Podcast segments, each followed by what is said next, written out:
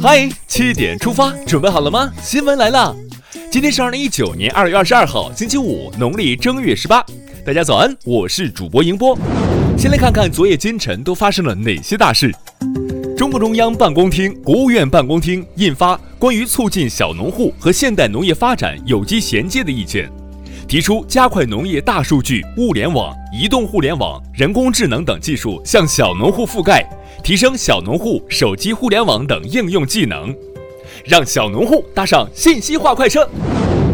当地时间二十一日上午，刘鹤与美国贸易代表莱特希泽、财政部长姆努钦在美国白宫共同主持第七轮中美经贸高级别磋商开幕式。本轮高级别磋商定于二十一至二十二日在华盛顿举行。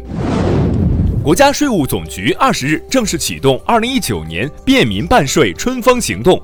今年年底前，税务部门将实现百分之七十以上涉税事项一次办结，纳税人可全程网上办理，或最多只需要到税务机关跑一次。便民办税，春风吹，亲情服务暖人心。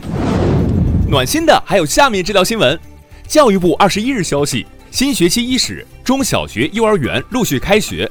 全国校车安全管理部际联席会议办公室发布二零一九年第二号预警。要求各学校主动开展校车安全自查工作，保证校车不带病上路。校车安全零隐患，为孩子把好安全关。当然，公共交通也不容忽视。近日，交通运输部发布了《城市公共汽电车车辆行业标准》，规定了城市公共汽电车驾驶区防护隔离侧围应设施护围门，后围上部空隙高度不大于零点三米。侧围上沿最低点距乘客区通道地板高度不小于一点六米，该标准将于三月一日正式实施。治理安全隐患，稳住生命的方向盘。人社部、教育部等九部门近日印发通知，要求在招聘环节中不得限定性别或性别优先，不得以性别为由限制妇女求职就业，拒绝录用妇女，不得将限制生育作为录用条件等。维护就业公平，消除隐性歧视。据陕西省纪委监委消息，西安交通大学党委常委、副校长张汉荣涉嫌严重违纪违法，目前正接受纪律审查和监察调查。接下来关注一条总台独家内容。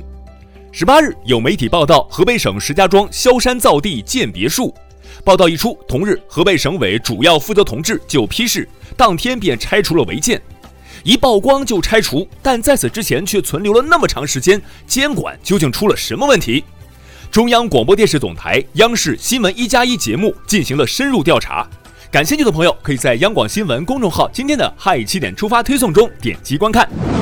再来刷新一组国内资讯：太阳是去流浪了吗？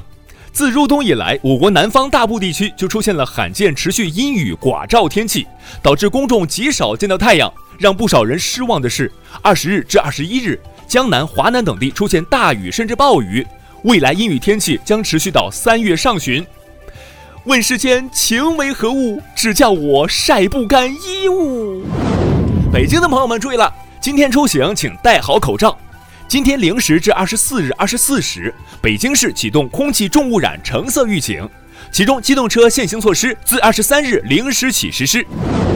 二十一日，北京市教委发布通知，要求中小学、幼儿园应当建立集中用餐陪餐制度，学校相关负责人每顿饭与学生一同用餐，及时发现和解决供餐过程中存在的问题。这种陪吃，我们支持。二十一日，支付宝宣布，自三月二十六日起，用支付宝还信用卡将开始收费，每个支付宝账号每月有两千元免费额度，超出两千元的部分，按照百分之零点一进行收费。免费的午餐吃着吃着就要钱了。二零一九国际田联室内巡回赛总决赛当地时间二十日在德国杜塞尔多夫进行，中国飞人苏炳添在男子六十米决赛中以六秒四九的成绩夺冠，苏炳添九天三冠为室内赛画上圆满句号。中国飞人，请继续飞。近日，急救车被堵，女子下跪求情的视频在网上被大量转发。安徽六安市公安局交通警察支队官博二十一日发布通报称，下跪者为一老年伤者的女儿。当时有三车在交通拥堵时占用应急车道行驶。目前，警方已传唤违法行为当事人接受处理。二十一日，咪蒙及咪蒙旗下的才华有限青年微信公众号显示已注销。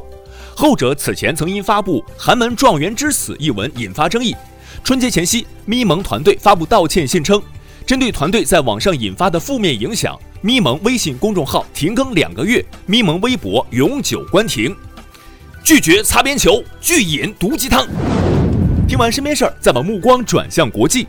俄罗斯总统普京当地时间二十日发表国情咨文，详尽阐述了改善民生、发展经济和维护国家安全等问题，并宣布了一系列应对措施。当地时间十九日，秘鲁一家酒店发生歹徒抢劫外国游客事件，歹徒杀害一名秘鲁籍导游，抢夺财物后逃逸。当时酒店有四十一名中国籍游客。据中国驻秘鲁大使馆领事部提供的信息。目前没有中国籍公民伤亡，仅一名游客护照被抢。旅行千般好，安全第一条。当地时间二十号，孟加拉国首都达卡市的一座四层建筑起火，起火原因不明。目前火势已经得到控制，事故已造成至少八十一人遇难，数十人受伤。